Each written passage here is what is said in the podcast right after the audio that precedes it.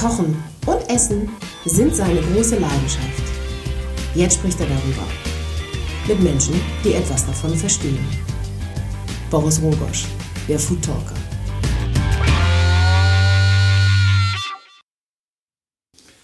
Herzlich willkommen beim Food Talker. Hier ist Boris Rogosch zu Gast bei Sascha Basler im Wohnzimmer vorm Kamin mit einem Glas Wein in der Hand. Ja. Hallo Sascha.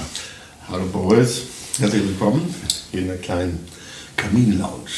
Herzlichen Dank, dass ich hier sein darf. Das Spannende ist, Sascha Basler und ich kennen uns eigentlich vom Hörensehen schon Gefühlte 30 Jahre. gefühlte 30 Jahre. So zusammengesessen haben wir noch nie. Nee. Aber ich muss vielleicht für die wenigen, die nicht wissen, wer Sascha Basler ist, ganz kurz so einmal ein bisschen was raushauen. Ähm, ich habe das eben schon mal angedeutet im Vorgespräch, das ungefähr zehn Sekunden dauerte, weil Sascha hat gesagt, brauchen wir nicht, wir legen hier gleich los. Das ist übrigens sehr sympathisch. Und ich habe gesagt, vom Rammstein-Entdecker zum Karrierekoch, vom ähm, erfolgreichen Musiker zum äh, Superkoch und solche Geschichten. Und ähm, da sagt er, das sind ja schon die Superlativen und die wurden schon alle geschrieben. Aber jetzt hören wir mal selber von dir, wie du dich denn beschreiben würdest. Ja, ich bin äh, schlichtweg heutzutage ein Handwerker äh, in einem handwerklichen Beruf. Ähm, die Kurzbeschreibung heißt eben Koch. Äh, ob das jetzt Karrierekoch oder irgendwas in der Richtung ist, weiß ich nicht. Ich äh, mache wie in meinem ganzen Leben eigentlich nur das, was ich machen muss oder machen will. Und das ist dann halt äh, im Alter äh, in den Kochberuf äh, gemündet. Ist aber nichts anderes, als ich früher eigentlich gemacht habe. Früher habe ich irgendwie versucht, Künstler äh, zu suchen, Bands zu entdecken, äh, Lebensgefühl aufzugreifen oder auch äh, Trends äh, aufzuspüren. Und das mache ich heute eigentlich mehr oder weniger genauso, nur dass es eben keine Künstler sind in dem Sinne, sondern einfach besondere Produkte, die Menschen herstellen. Und ähm, das ist dann halt Food. Du warst ja selber Künstler auch mal. Ja, eine ganz kurze Zeit, wenn man das so äh, sagen kann. Ich habe, das ist aber sehr, sehr lange her, da, da war ich 17, 18. in der- Okay. Aber schon mit Plattenvertrag Ja, ja. und Auftritten und ja, ich hatte das Glück, ich komme ja ge gebürtig aus Westfalen, Münster in Westfalen. Und die, ich hätte jetzt fast gesagt Dorfdiskothek, das äh, würde eher dann auf diesen Ort, wo wir jetzt gerade sind, zutreffen. In der kleinen Stadt Münster gab es eine Diskothek, das war das legendäre Odeon. Da sind die Toten Hosen damals zum ersten Mal getreten, der wahre Heino. Äh, äh, King Kurt kann ich mich noch erinnern, irgendwie alte Punkband, äh, noch mit Panseln werfen, also mit Mehl und also so, so eine Geschichten. heute wird Pansen wahrscheinlich eher verarbeitet. Nee, heute wird es eher verarbeitet. Also bei uns ist dann auch eher für den Hund, aber äh, äh, äh, da wird es eher verarbeitet, das stimmt. Ja, äh, in dieser Diskothek ist damals ein, ein äh, 16-, 17-jähriger DJ aufgetreten. Der wohnte auch in Münster, ist ja auch geboren geworden. Maximilian Lenz, heute bekannt als Westbam. Und das hat mich dann schon sehr beeinflusst. Ich habe mich dann immer so reingeschmult, weil ich bin ja ein paar Jahre jünger als West. Und äh, habe dann die ersten äh, Record Art Sets in meinem Leben gehört. Und ähm, bin ja dann auch später in die elektronische Musik reingegangen und war dann später Künstler auf dem Label von Maximilian Lenz, Low Spirit hieß das, was dann von Münster nach Berlin zog, beziehungsweise glaube ich auch erst in Berlin gegründet wurde.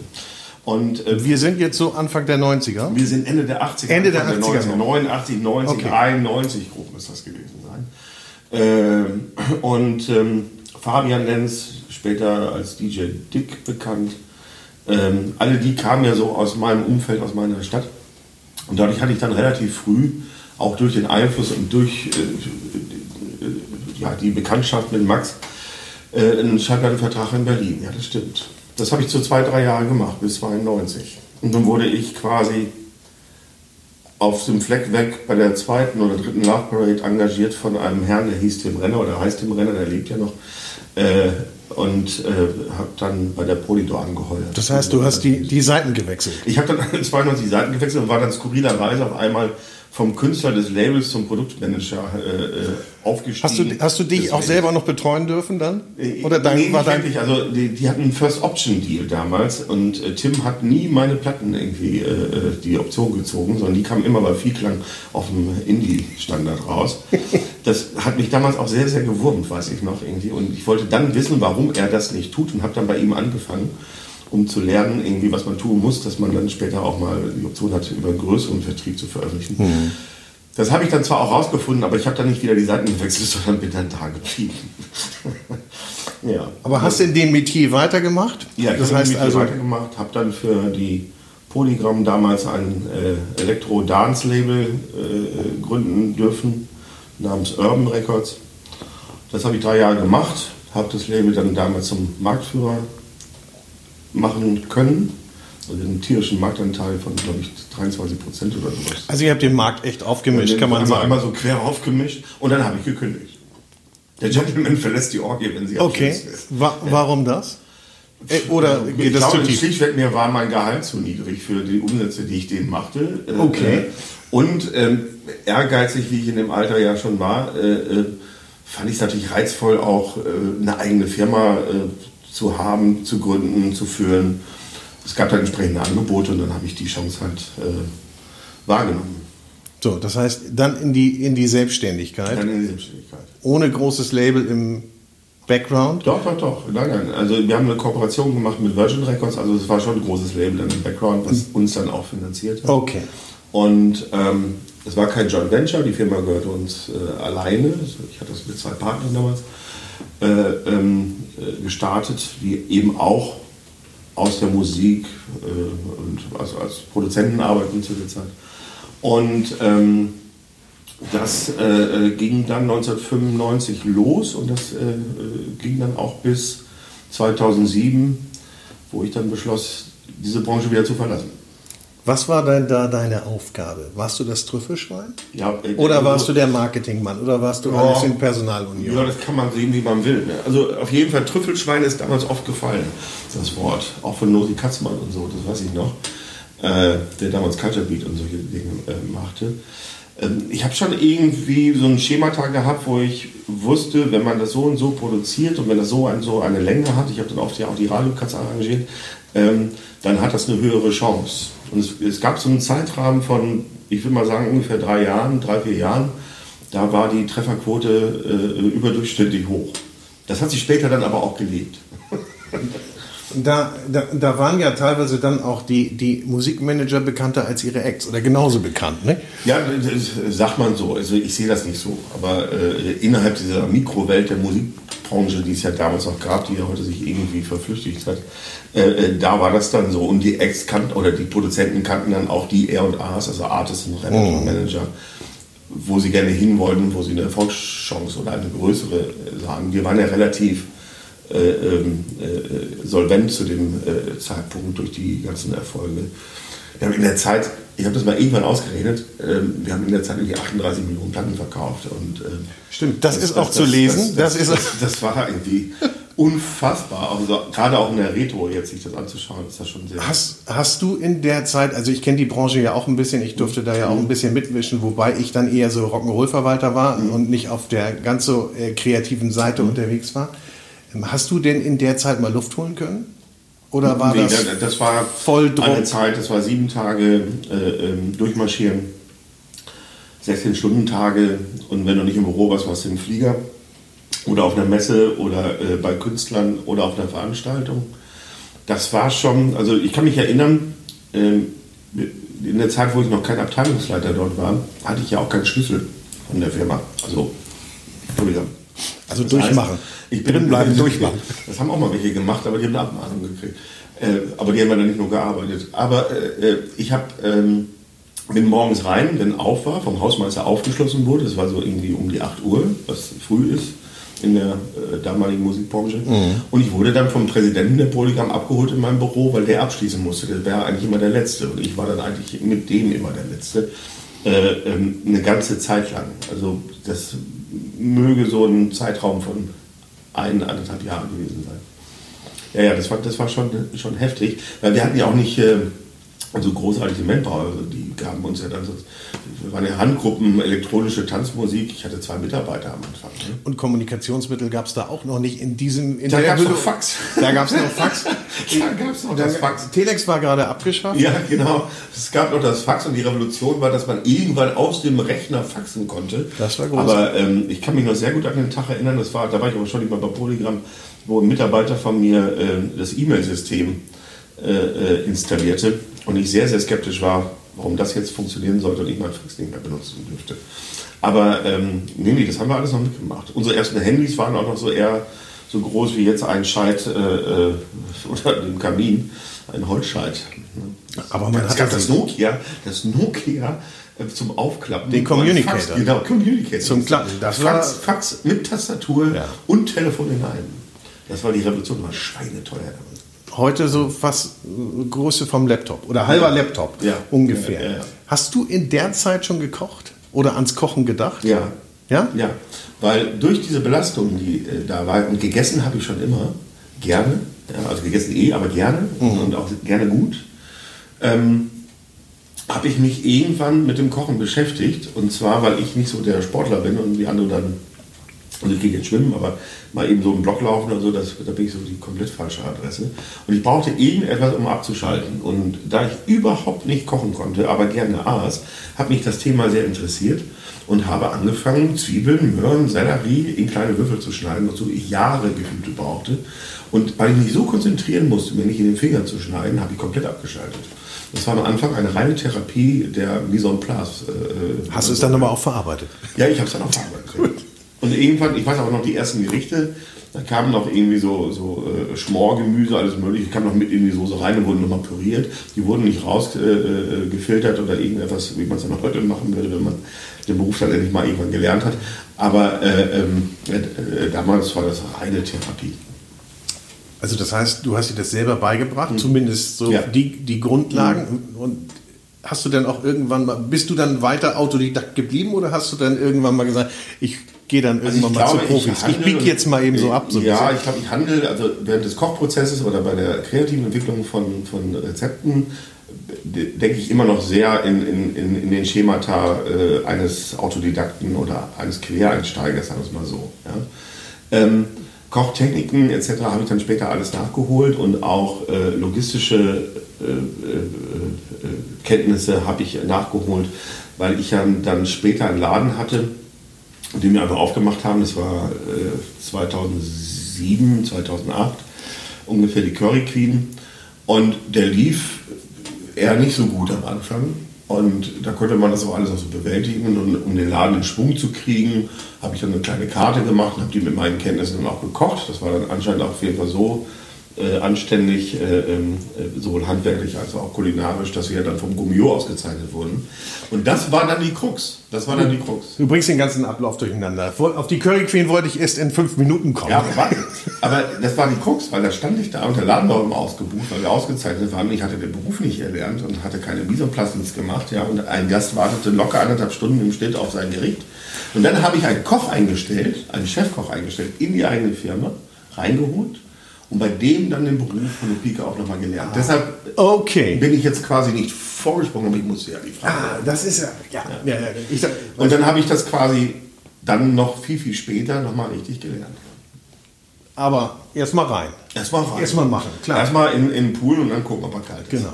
Erstmal, weil merkst ja früh genug. Ja, merkst ja früh genug. Dann gehst du dann schnell wieder raus. Oder äh, du schwimmst die Freude. Ne? So, also ich, ich spring mal zurück. Also Mise en place, genau. Zu, um Stadtsport ist schon mal eine geile Sache. Ähm, volle Entspannung vom 18-Stunden-Tag. Und, äh, und dann hast du irgendwann keinen Bock mehr auf die Musik gehabt? Oder war das dann Nö, so? ich, ich bin ja heute auch noch der Musik und alten Freunden ja sehr verbunden. Der Punkt war einfach, äh, ähm, ich war Ende 30, äh, ich weiß noch, ich ging auf ein Konzert in die Markthalle von der Band, die ich äh, damals äh, äh, äh, veröffentlicht habe. Mesh hieß die. Die haben eine Tour gespielt über zehn deutsche Städte, waren komplett ausverkauft. Es waren, glaube ich, 30.000 Tickets. Und ähm, das Album war draußen und wir hatten maximal 2000 Alben verkauft, irgendwie sowas. Und ich ging in die Markthalle, da waren 2000 Tickets, glaube ich, verkauft in die Ecke und jeder konnte diesen, die, jeden Song mitsingen. Jedes Wort. Die Platte, also die CD, damals war irgendwie drei Tage alt. Da wir nun nur 2000 verkauft hatten und 2000 in der Markthalle drin waren, insgesamt aber 30.000 Tickets weg waren, stimmt ja rechnerisch irgendwas nicht. Und da habe ich zum ersten Mal richtig begriffen, dass das nichts mehr wird mit äh, den Tonträgerverkäufen. Ja. Und konsequent wie ich bin, habe ich da beschlossen, irgendwie, ich gehe raus. Ich mache den Laden dicht, verkaufe das Ganze und fange etwas Neues an. Und wusstest du da schon, was du tun willst? Nö, ich habe erstmal ein Jahr nichts gemacht dann. Also ich habe, äh, äh, also ich hatte schon mal äh, ähm, vorher eine Situation, ähm, wo ich überlegte mit Juan Amador, mittlerweile ja ein recht berühmter Koch mit drei Sternen äh, äh, äh, ausgezeichnet. In Wien ist er, glaube ich, mittlerweile. Ja. Ähm, ein Molekularlokal aufzumachen in Berlin-Prenzlberg in der Husemannstraße. Und das, Hotel- das Lokal, was ich kaufen wollte, war die Olive. Ähm, da ist es dann aber nicht zu gekommen, äh, weil ich schlichtweg, äh, bevor ich äh, meine äh, Firma verkaufen konnte und äh, diesen Laden kaufen, meine Frau kennengelernt habe und dann beschloss, in, in, in, äh, in Hamburg zu bleiben noch. Und dadurch ist der Plan gekreuzt worden. Ähm, und habe dann nochmal ein Label gemacht namens Königskinder mit Udo Lange von Virgin, der mal bei Virgin war. Ähm, und äh, zusammen mit ähm, der Konstantin-Gruppe in München. Aber äh, äh, da war schon mal so ein äh, äh, erster Gedanke, dass das eine Alternative sein könnte. Und Molekularküche war da ganz, ganz neu. Und es war auch wieder so ein, so ein, so ein Trenddenken meinerseits. Da wäre ich aber nicht als Koch reingegangen, sondern als, als äh, Betreiber sozusagen oder als äh, Mitideengeber und Finanzier. Ähm, aber dazu ist es dann nicht gekommen. Und als ich dann aufhörte oder beschlossen habe aufzuhören, habe ich dann erst einmal überlegt, was ich mache.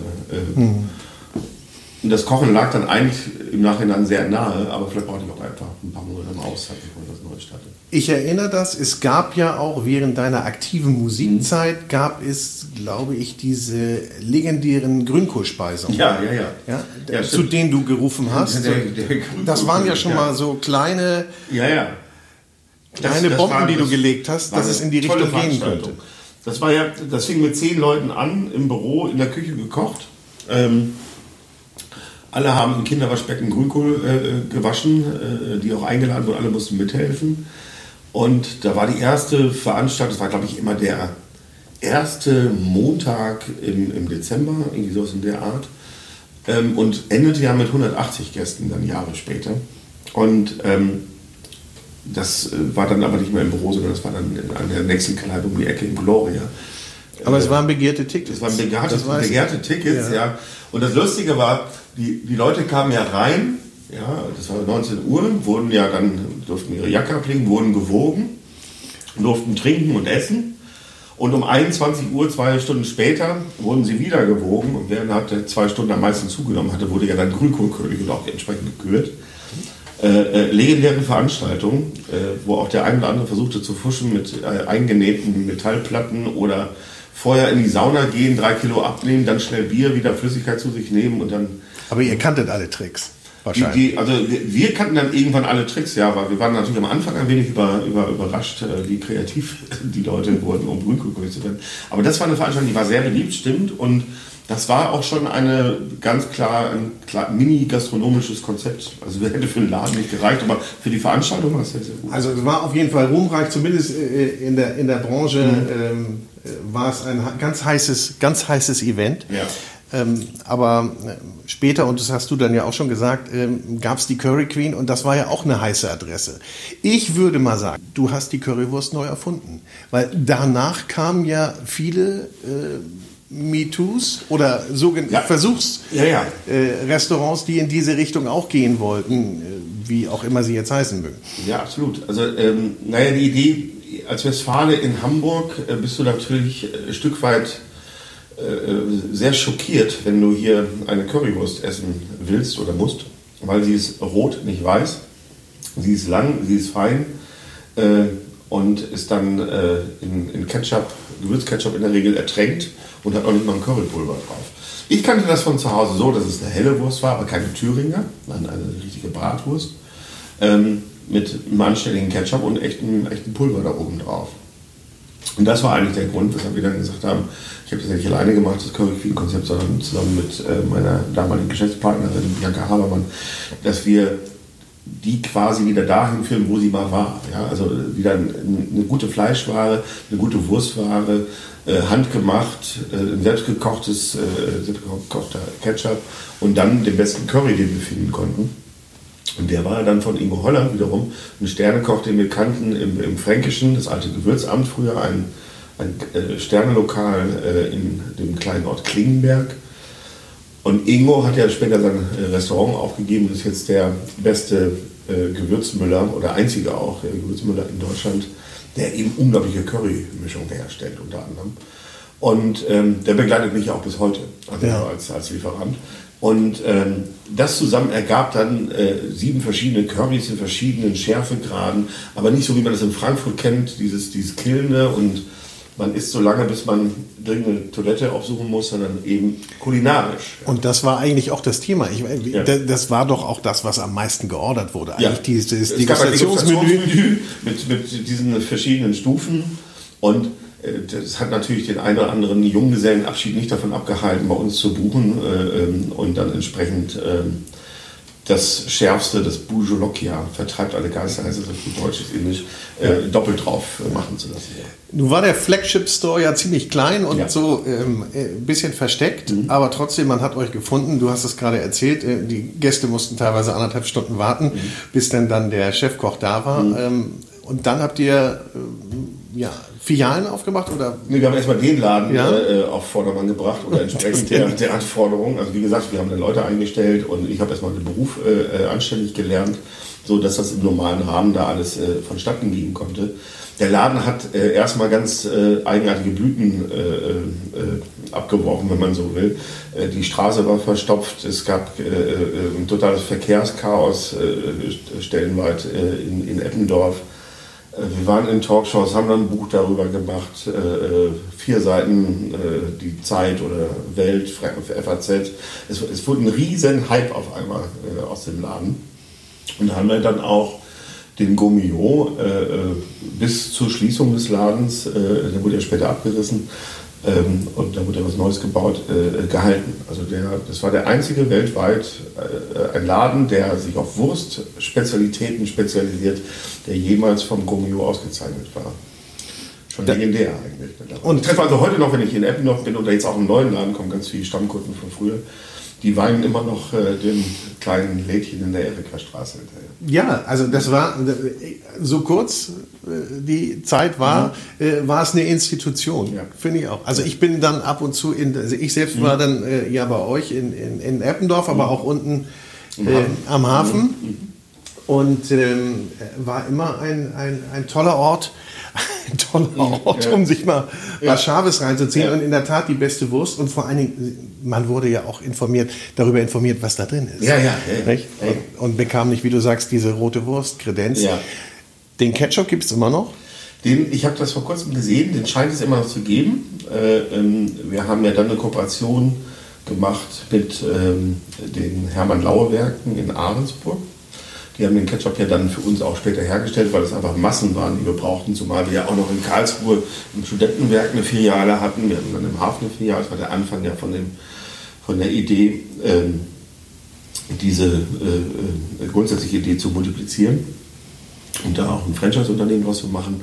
Und ähm, da wurde das dann dort hergestellt und ging auch in den LEH, also in den Lebensmitteleinzelhandel, sehr erfolgreich mit über einer Million äh, Flaschen zu Hochzeiten. Ähm, das wird jetzt heute nicht mehr ganz so sein, weil es keine Curry Cream mehr gibt. Ich glaube, das Einzige, was übrig geblieben ist, ist faktisch wirklich das Buch und der Ketchup im Lebensmitteleinzelhandel. Aber da muss man natürlich sagen, ja. wer das nicht kennt, im Lebensmitteleinzelhandel, wenn dort die Flasche steht, man erkennt sie. Ja, ja, sie ist weiß. Sie, ja. sie ist einfach Shampoo weiß. Äh, äh, da ja jede, das war ja die Idee auch vom Marketing her, äh, weil jede äh, verdammte Ketchupflasche nochmal rot ist, ist unsere einfach weiß. Ja. Das heißt, man hat sie sofort gesehen.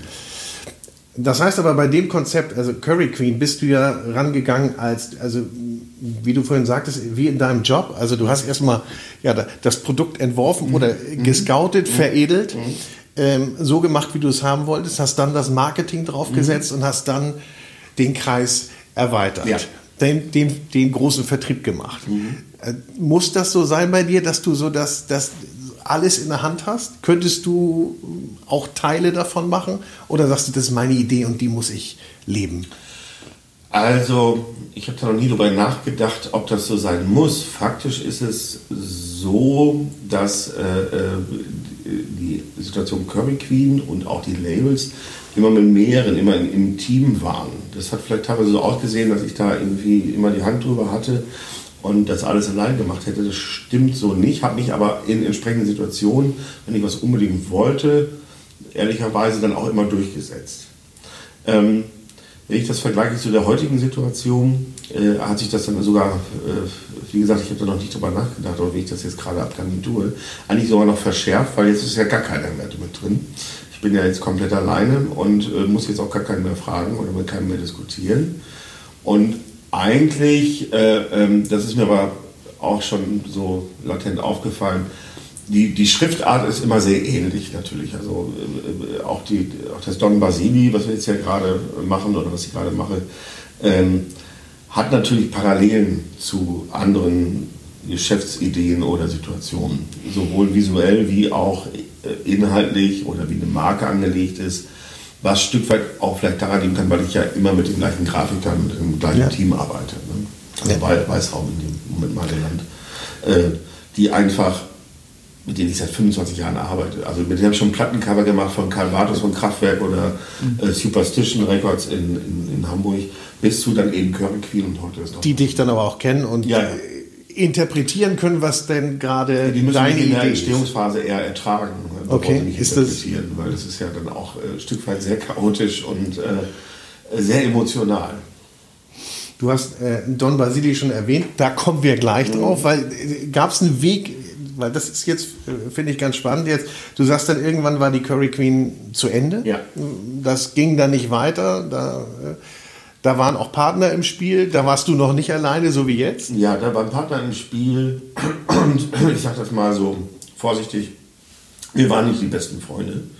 Ähm, nicht die Gründerin, sondern die Investoren, die, dann später, die da später dazu kamen, um dann den großen Roller zu machen.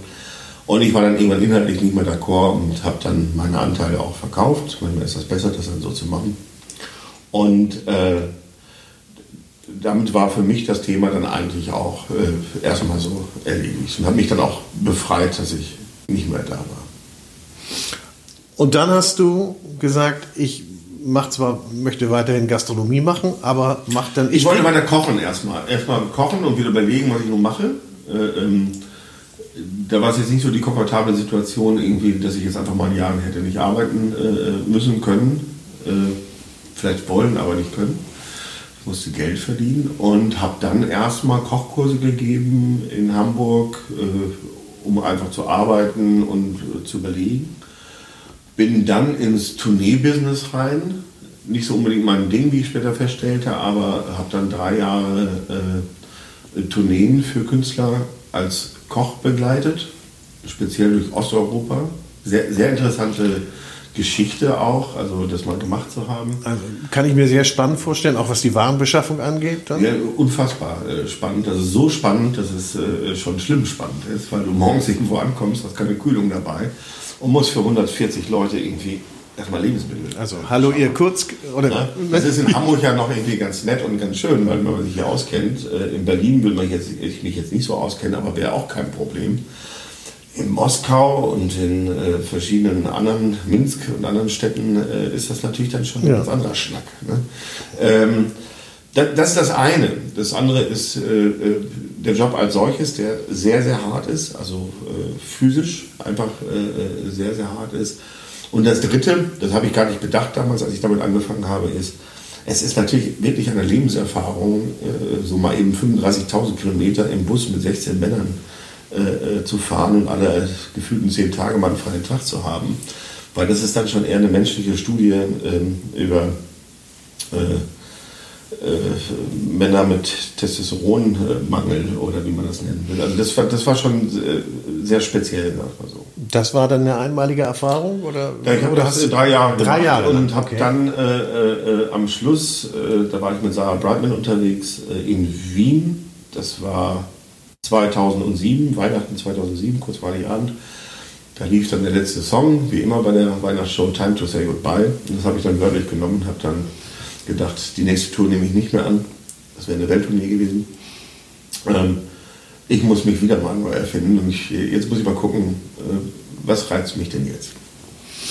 Was hast du dann auch gemacht? Dann gab es, ich weiß nicht, ob ich jetzt springe, aber dann gab es Pop-up. Äh, Restaurants? Nee, das gab es vorher immer schon. Gab es vorher schon, äh, okay. Das gab es immer, wenn ich äh, während der Tournee mal hier war und äh, auch die Jahre davor. Da, ähm, geschuldet einer Reise in, äh, nach Ligurien zu Freunden. Ähm, da war ich in einem Lokal, das war an der Grenze zum Piemont.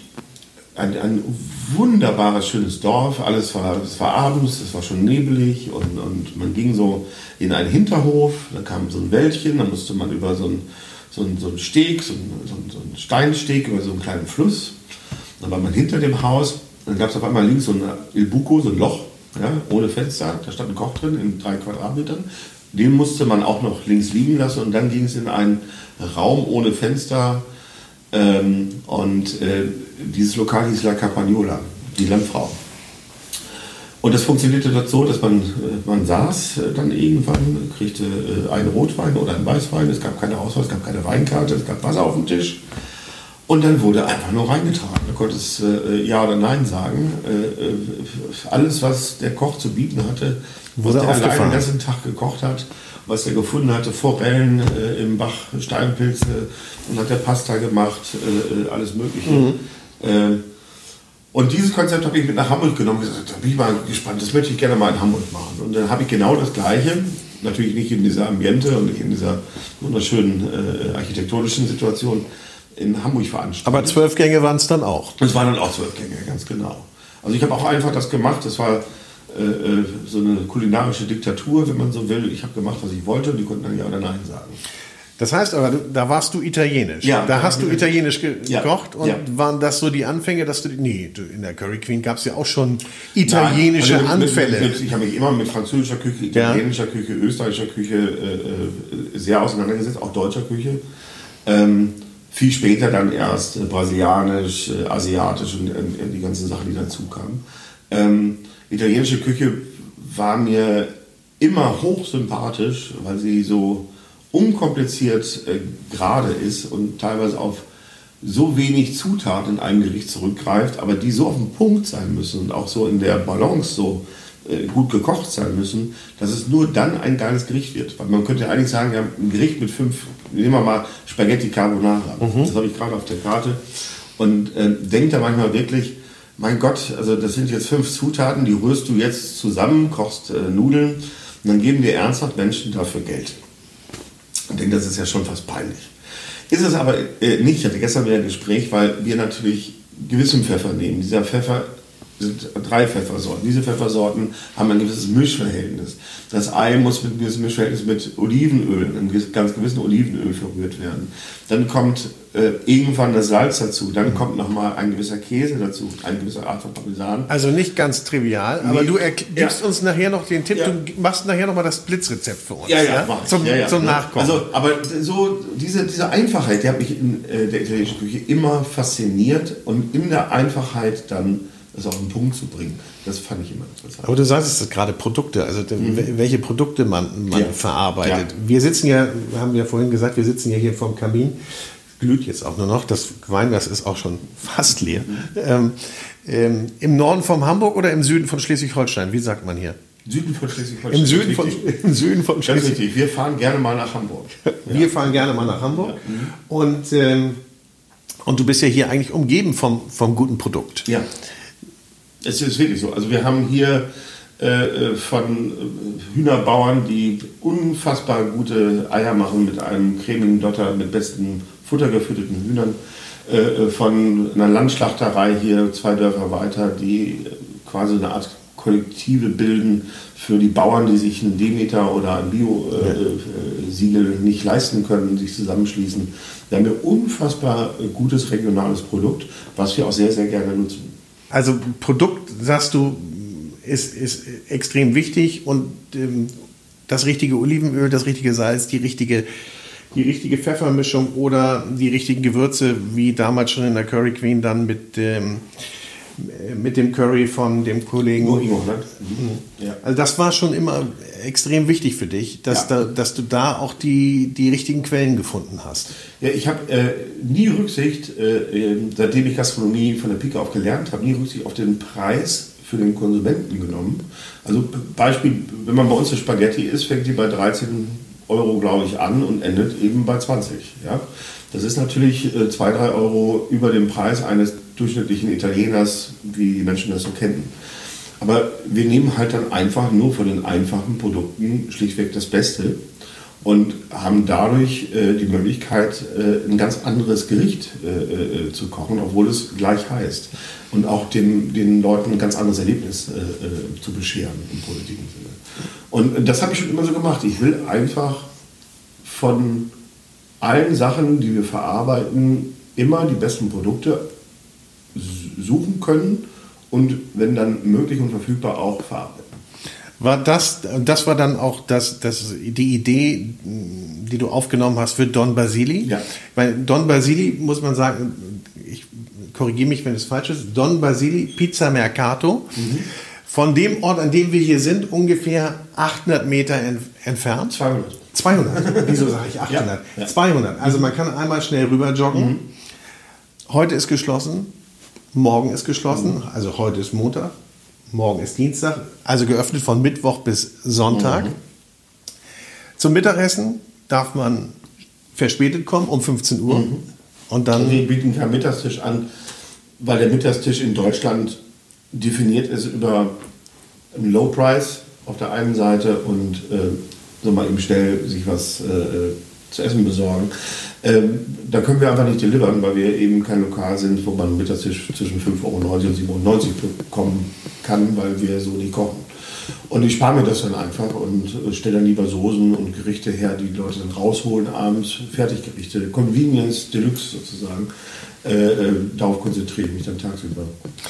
Aber erzähl mal bitte, wie es dazu kam, wie, wo die Idee herkam und hast du da ein großes Konzept entwickelt oder hast du gesagt, ich mach's mal wieder aus dem Bauch? Ähm, die Idee, ich war mit meiner Frau im Languedoc-Roussillon in einem Sommer vor drei Jahren, zwei Jahren. Und an diesem Ort gab es Saint-André von einem guten Freund von uns, der dort ein kleines Häuschen hat.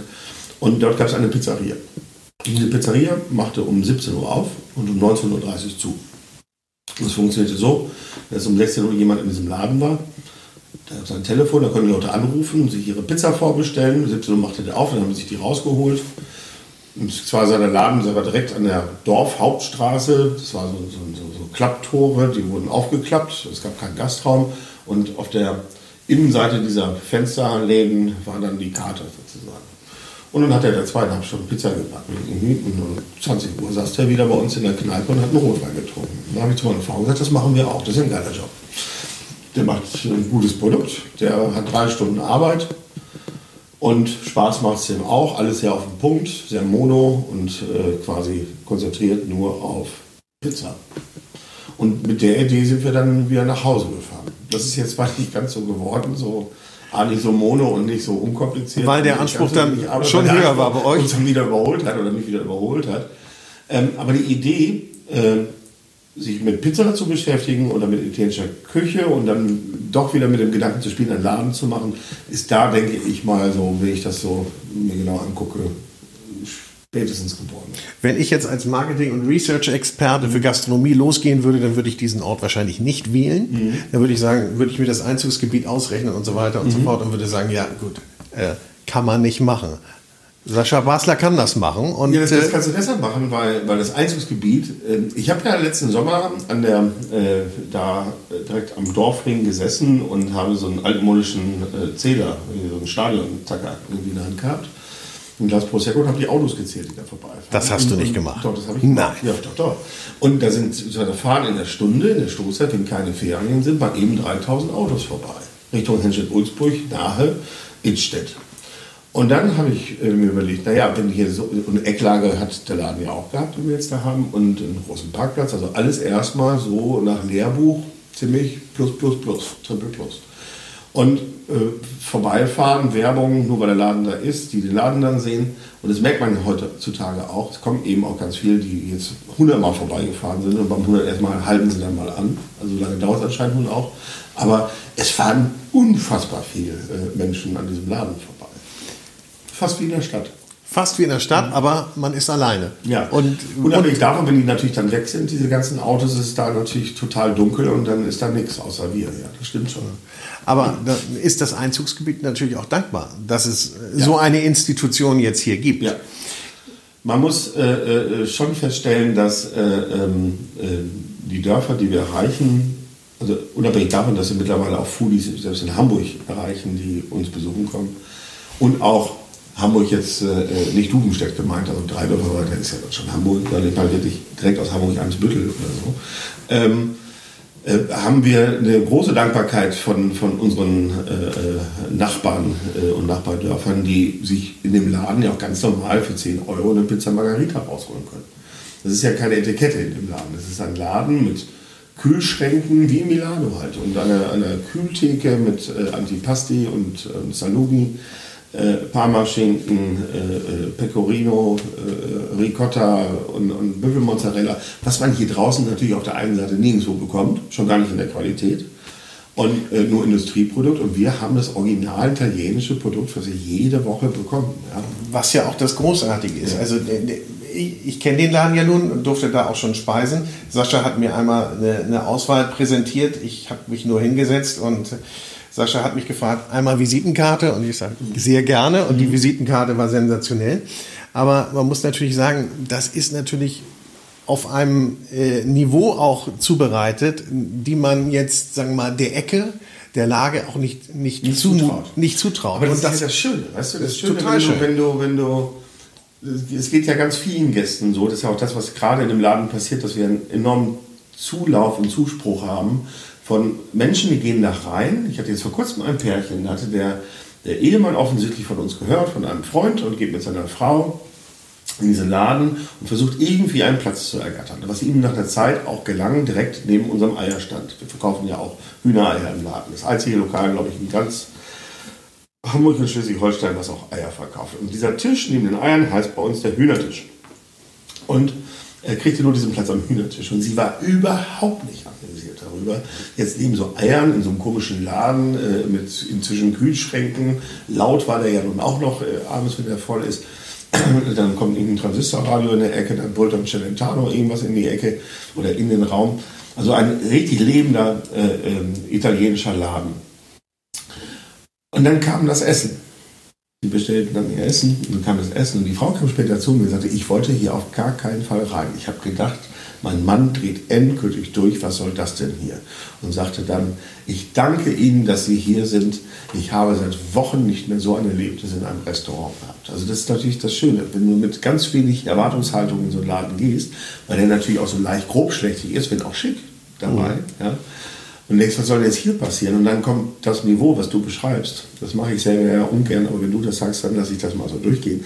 Dann, äh, dann ist natürlich die, die Überraschung umso größer und umso mehr Agenten gehen aus dem Laden raus und verkünden die Neuigkeit. Und das sind die Besten, ja. ja. Ich meine, du bist nun auch. So viele Anzeigen kannst du gar nicht schalten. Du bist natürlich nun auch sehr, sehr aktiv in den sozialen Medien ja. und äh, ähm, du wirst da wahrgenommen. Was, mhm. was, es gibt ja so, so Posts, da sagt man, oh Gott, der schon wieder. Mhm. Äh, bei dir, also kann ich für mhm. mich sprechen, freue ich mich jedes Mal, wenn ich wieder was mhm. Wunderbares, Essbares sehe und auch sehe, was auf der Tageskarte ist. Aber ähm, genau das ist es ja, glaube ich, was es ausmacht, dass, dass solche Botschafter rausgehen und begeistert sind. Wie ist das für dich? Was ist das für, für dich für, für dieses Feedback? Ist, ist das das, Freude, was du wolltest, Freude, wo du auch hin wolltest? Pure Freude. Also die Idee kulinarisch schon im Laden, der hat, der hat ja eine Grundidee. Also der fing mit der Pizza an und das haben wir nur mit der Karte jetzt, die jetzt seit ein paar Wochen ja auch erst am, erst am Start ist, was Pasta angeht und Sekondis und auch auch äh, im, im, im, deutschen Bereich, ist das im Prinzip genau die gleiche Denke. Es geht einfach darum zu gucken, wie war das mal? Wie waren die Gerichte mal in Italien? Ich behaupte ja, dass äh, der gemeine italienische Laden, egal ob in Hamburg oder Berlin, Stück weit seine äh, ja, seinen Ursprung verloren hat und seine Authentizität auch verloren hat, weil sie geschuldet den 80ern, 70ern und bis in die 90er rein den Deutschen ja quasi nach dem Mund gekocht haben. Ja. Also äh, dieses berühmte, nehme ich immer gerne, äh, ähm, äh, wie heißt es irgendwie, äh, Hühnchen äh, an Steinpilzcreme. Ja? Äh, Perlhuhn war das in der Regel. Mhm. Perlhuhn an Steinpilzcreme. Das ist so 90er, das ist so langweilig. Das ist getrockneter Steinpilz mit Sahne vermischt, kurz aufgekocht und dann wird das Huhn, wenn du Glück hast, handwerklich gut gemacht und wenn du Pech hast, ist es zwar kross, aber trocken. Ja, so. Äh, Steinbutt, immer, immer so diese, diese vermeintlich teuren äh, Ja. äh, äh, Zutaten und die damit italienisiert. Das ist überhaupt gar keine italienische Küche. Aber nicht diese, diese Ich Basic. will diese, äh, ich will diese rustikale Bauern äh, Abendküche, die Cucina di Poveri, ja, die ist die interessanteste, die es überhaupt gibt, wo du eine Nudel hast, zwei Eier, Zwiebeln und Speck. Da sind wir wieder quasi, also das ist jetzt ja nicht, das, ist, das nennt man Spaghetti alla Poverella, ja, ähnlich zu der, zu der Carbonara. Aber diese Gerichte, äh, ähm, äh, Calamarata alla Luciana, also ein kleiner Hafenteil von Neapel, wo mit Tomatenmark, drei Gewürzen und Calamari eine Soße hergestellt wird, wo du hinterher denkst, so, wo du- gerade. denkst, wie geht denn das? Ja? Also wenn man es nicht wüsste, dass es Ja. nur die, wenigen Bestandteile und man isst es einfach nur, Petersilie habe ich gerade vergessen, kämpfst du nicht dahinter. Ja? Wie, wie oft wechselst du denn die Karte? Also, Also ich halte die Karte in Bewegung, versuche aber dem Kunden äh, oder den, die Kunden nicht vor den Kopf zu stoßen, dass ihr Lieblingsgericht auf einmal immer drauf ist. Manche Sachen sind endlich, ja, da gibt es halt irgendwann mal aus Buco Tortellacci oder Brassato Ravioli, gibt es nur ein paar Wochen, weil dann sind die einfach alle, ja. Und auch Spargel oder so gibt es nur in der Saison. Also ist klar, dass solche Ja. Gerichte dann irgendwann mal vorbei sind. Ähm, äh, aber sowas wie äh, Ravioli di Magro, gefüllt mit Spinat und Ricotta, sind ein Standard, die sind immer, immer auf der Karte. Mit Salbei, Butter und Linienkernen, das muss einfach. Also eine, A, eine meiner Leibspeisen und B, äh, das geht natürlich immer. Ja. Und dann wird natürlich saisonal äh, geguckt, äh, gekocht, wollte ich schon sagen, ge, geguckt und gekocht. Äh, Im Sommer wird es ein, zwei Sachen anders geben, natürlich als im Winter, weil das Bedürfnis einfach da im Sommer habt ihr auch Außenplätze.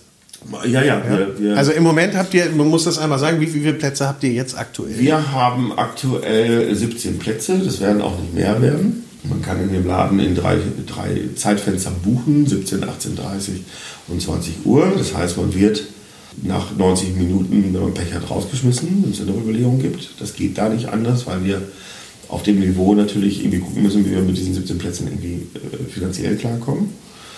Der Küchenschluss ist äh, um die 21 Uhr herum. Um 22 Uhr hört unsere Konzession auf. Also kein Kontaktdaten geben wir natürlich noch raus für, für Buchungen, aber Open Table zum Beispiel kann man auch. Kann man auch, und da ist das auch alles dann schon so vorgegeben. Und ähm, Außenplätze wird es geben. Das wird eine, natürlich dann eine Terrassenkarte sein, nicht die gleiche Karte wie drin. Also wird ein bisschen kleiner, weil wir dann nochmal 36 Außenplätze haben werden. Ab April, glaube ich. Und wenn du selber nicht kochst, wo gehst du, wo gehst du selber essen oder wo geht ihr Ganz selber schön essen? schwierig, kann ich nur sagen. Das ist ganz schön schwierig, zumal man ja dann auch noch montags, dienstags nur frei hat. Ja. Das ist da, wo alle ihren Ruhetag machen, wahlweise Montag oder Dienstag. Ähm, wir haben hier, hier in der Ecke haben wir zwei Lokale, die wir gerne besuchen. Das ist äh, äh, montags das Lenz in Duvenstedt, was schon Hamburg ist. Haha. Okay. Äh, und ähm, in ähm, Burgsfelde, unserem äh, Freund von der äh, Gutsküche, der Matthias Föhrer. Beide sehr gute Köche, wo wir uns sehr wohlfühlen. Aber das machst du jetzt auch nicht jede Woche, ja. Ähm, sondern ähm, du, du besorgst ja dann auch mal was, was was Einfaches, ein Carpaccio oder irgendwie. Im Sommer werden wir grillen, wie alle anderen halt auch. Ne? Für uns ist halt Montag, Dienstag quasi, Samstag, Sonntag. Ich glaube, das ist auch natürlich, also ihr habt zwei Tage frei und ich glaube, das ist natürlich auch, auch dann auch eine stressige Sache. Vor allen Dingen, wenn man auch immer noch neue, neue Gerichte entwickelt. Ja. Diese Gerichte oder diese Rezepte, sind die, du sagst gerade, die sind so, die, die, die, die sind vorgegeben, die interpretiert man höchstens oder ähm, Es gibt zwei Möglichkeiten. Also manchmal denke ich, ist es schon quasi wieder wie neu erfinden, rauszufinden, wie es wirklich ursprünglich mal gedacht war. Also ich lese relativ viel, besorge mir Literatur, äh, recherchiere im Netz, äh, äh, wie die Nonna mal irgendwann früher so eine Spaghetti gemacht hat, die dann so und so heißt, was ich dann im Leben vorher noch nie gehört habe und die anderen garantiert auch nicht. Also diese, diese ein bisschen Ahnenforschung der äh, Pastaküche macht unfassbar viel Spaß. Und dann gibt es natürlich die Möglichkeit, dass du etwas äh, erfinde, äh, siehst äh, oder entdeckst, was es mal gab, was nicht mehr zeitgemäß ist, was man heute einfach so auch nicht mehr verkaufen könnte. Und du hast eine Idee, wenn ich das und das mit dem, dem austausche, hat es den gleichen Effekt, meinetwegen jetzt von der Balance der, der äh, Geschmacksrichtung, salzig, sauer, süß, sauer, ja. ne, was man eben so, man halt spielt. Ähm, und er setzt das dann und er findet es dann in Anführungsstrichen wieder neu oder setzt es in die jetzige Zeit.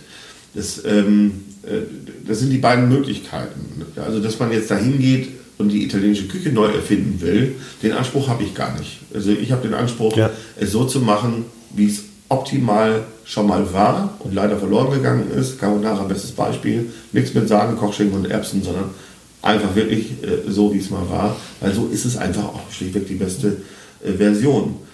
Das Einzige, was bei einer wieder mal Carbonara genommen verbessern kannst, ist die Eiqualität und vor allen Dingen den Pfeffer. Der ist nicht zu unterschätzen. Ja. Der Pfeffer, dass das nicht so ein, so ein Supermarktpfeffer ist, das macht eine Menge aus. Und da geht man rein. Aber ich glaube, das kapieren die Leute auch mittlerweile. Oder mhm. zumindest die Leute, die ja, ja. zu dir kommen. Mhm. Und, und alle will man nicht haben, kann man gar nicht mhm. haben. Ähm, aber ich glaube, dass das eben dann auch honoriert wird, dass du, dass du gute Produkte hast, so wie du auch sagtest, eben hier aus der Umgebung. Mhm aus der Nachbarschaft, was natürlich auch immer ein gutes Gefühl ist und ich glaube auch dann, dann auch für so eine Region wichtig ist. Ja. Dass das gar nicht, äh, dass man das Schwein von nebenan hat und das auch schon mal gesehen hat oder weiß, auf welchem Grund das ja, ich habe ja gesagt, ist. wo wir gerne hingehen, wenn es Montag, Dienstag dann mal frei ist, äh, das sind zwei Lokale, die ich gerade genannt habe. Also sprich, es gibt ja Dutzende mehr Lokale, in die kann ich nicht gehen. Ja, das, das, äh, äh, entweder weiß ich dann zu viel, äh, äh, wenn ich das Gericht auf dem Teller sehe, oder es schmeckt mir schlichtweg nicht. Und davon gibt es auch noch mehr. Also es ist hier noch eine Menge Platz hier draußen für zwei, drei, vier, fünf gute Lokale, die einfach äh, anständiges Essen zubereiten glaube, der eine zieht auch was anderes nach sich, nicht? Also, ja. dass man da, ja. dass das so eine Region wird und dass, dass, dass so eine Region auch komplett aufgewertet ja. wird. Und man muss ja sagen, Schleswig-Holstein hat ja nun wirklich viele, viele weiße Flecken, ähm, wo man nichts findet, wo das ganz anders ist auch als beispielsweise in Süden Deutschlands, mhm. also, wo man ja auch das traditionelle Kochen in so einem Gasthof Gut, total verlernt hat. Das ist ja eine Dichte ohne Ende. Das, da sind wir hier wirklich äh, äh, ja, verloren quasi. Wir kommen dem Ende zu, Sascha. Du hattest einen Redeanteil von 95 Prozent, das finde ich super. In einem Fußballspiel wäre das dramatisch gewesen, aber so war es genau gewollt. Ähm, ich habe noch zwei Fragen an dich. Einmal habe ich dich ja eben schon vorbereitet auf dein Blitzrezept, das du uns gleich mhm. nochmal verrätst. Ne? Fünf Bestandteile oder mehr. Aber vorher möchte ich noch mal fragen, hm, ich sehe so, ich sehe David Bowie hinter dir. Mhm. Ähm, und du hast ähm, vorhin auch von, von, dieser, von diesem Koch gesprochen oder von dieser Köchin. Gibt es Vorbilder für dich? Ähm, nun, wenn du ja, äh, was Künstler, musikalische Künstler angeht, äh, ähm, wenn man damit mal anfängt, ist so ein bisschen immer von Nachteil, dass man mal in der Branche gearbeitet hat und viel auch schon kennengelernt hat. Natürlich äh, gibt es nach wie vor viele wie Yellow, Kraftwerk, äh, gerade im elektronischen Bereich, DAF, die man alle auch kennenlernen durfte dann im Laufe der, der Jahre, was schön ist. Bowie habe ich nicht getroffen. An Bowie fasziniert mich bis heute ähm, die Wandlungsfähigkeit, äh, sich das Einstellen auf neue Situationen, das Ausbrechen aus Situationen. Da hast du ja auch ein bisschen was von. Ja, ja, das ist sicherlich dann auch eine Parallele. Äh, ne, so, und äh, von daher ist das äh, ein Mensch, der mich sehr fasziniert. Geht es gar nicht nur um Musik, sondern auch als Typ. Ähm, was das Kochen angeht, ja, also das, das sind teilweise nicht nur einzelne Köche, sondern wirklich Reisen, Erlebnisse, kulinarische Erlebnisse, Regionen, in denen man sich aufgehalten hat. Also das Letzte, was mich sehr beeindruckt hat, ist wirklich äh, Languedoc-Roussillon, wo ich äh, zum ersten Mal vor drei, vier Jahren jetzt war. Ich war ganz viel in Italien unterwegs, weil das Languedoc-Roussillon die Pyrenäen äh, in der Nähe hat. Wenn du dann an, zu einem Schlachter gehst und das Pyrenäenlamm da siehst, also da, da, fängst du an zu heulen, ja, wenn du das vergleichst mit dem, was, was hier so äh, ja. da liegt.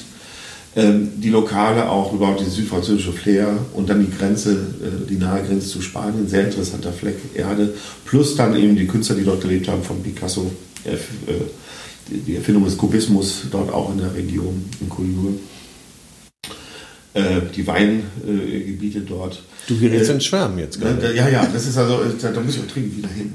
Also ich fällt mir dabei gerade auf. Also das ist so, ja, also wir, wir führen zum Beispiel diese Woche gerade Muscheln ein. Ja. Die Art und Weise Sylter Muscheln. Sylter Muscheln. Ja. Also auch wieder regional. Regional und die besten, die es weltweit mit gibt, behaupte ich einfach mal. Und die werden aber so präsentiert, wie ich sie in Collioure im Hafen gelesen habe, in so einem, so einem Metalltopf, ja, der so einen Deckel hat, den nimmst du ab. Ja. Da gehen dann die Schalen rein. Ja. Und dann gibt es dazu ein Baguette und das Weißwein und fertig ist. So wie es sich ja, gehört. So Klassisch. wie es sich gehört. Ja. Nichts, kein Shishi. So, also solche Reisen, die beeinflussen einen dann äh, auch jetzt gerade, was ja. jetzt aktuell so diese Woche passieren wird. Ähm, in Hamburg war ich zum ersten Mal beim Sternekoch bei Josef Vierhauser, den ich sehr, sehr schätze. Und mit seinem alten Le Canard damals äh, habe ich da viele Erlebnisse, die mich geprägt haben. Großartiger Koch. Äh, Anthony Bourdain äh, als Lebemann, als äh, Legende und ja. als Koch. Äh, nicht zu vergessen, das ist dann mehr so der Bowie der Köche. Und ähm, ähm, äh, ja, also und da mal hier und da mal einer. Also das ist so, im Prinzip beeindruckt mich aber auch einfach eine, eine Hausfrau, die eine geile Erbsensuppe macht und die ist auf dem Punkt. Also äh, das, das, heißt, du nimmst ja, dir da, ja. wo es was gibt, nimmst du dir auch was für dich ja, und klar. nimmst es mit. So, jetzt haben wir gleich unser Blitzrezept. Das Blitzrezept. Ja. Also, ich möchte, ich brauche, nee, du sagst es, fünf Bestandteile oder mehr? Also, da wir so viel über Carbonara jetzt schon gesprochen haben, ist eben auch schon Bietet mehr oder weniger äh, erklärt wurde, wie es gemacht wird. Wir nehmen was anderes und wir nehmen ähm, ähm, eine ganz einfache Spaghetti, die die beste ist, die man sich im Sommer machen kann. Der kommt ja bald Frühjahr. Man braucht dafür Pinienkerne, man braucht dafür eine Tomate, man braucht dafür Basilikum, man braucht dafür Olivenöl, Salz und eine Chili und eine Packung Spaghetti. Da möglichst gute ähm, und äh, handgemachte, das, das hilft. Ein Topf Wasser mit Salz und Parmesan das Wichtige oder das äh, ganz Wichtige an dieser, an dieser Rezeptur ist, man muss nicht viel kochen, außer die Spaghetti. Das kann wirklich jeder. Also Wasser aufsetzen, Spaghetti rein, nach fünf Minuten mal probieren oder vier Minuten, was auf der Packung als Coutura äh, bemerkt sein wird. Und sie al dente wirklich rausnehmen. Ja? Dann entsprechend. Man bereitet parallel vor eine kleine Pfanne und röstet sich ein paar Pinienkerne. Die legt man beiseite. Dann nimmt man diese Pfanne und erhitzt Olivenöl.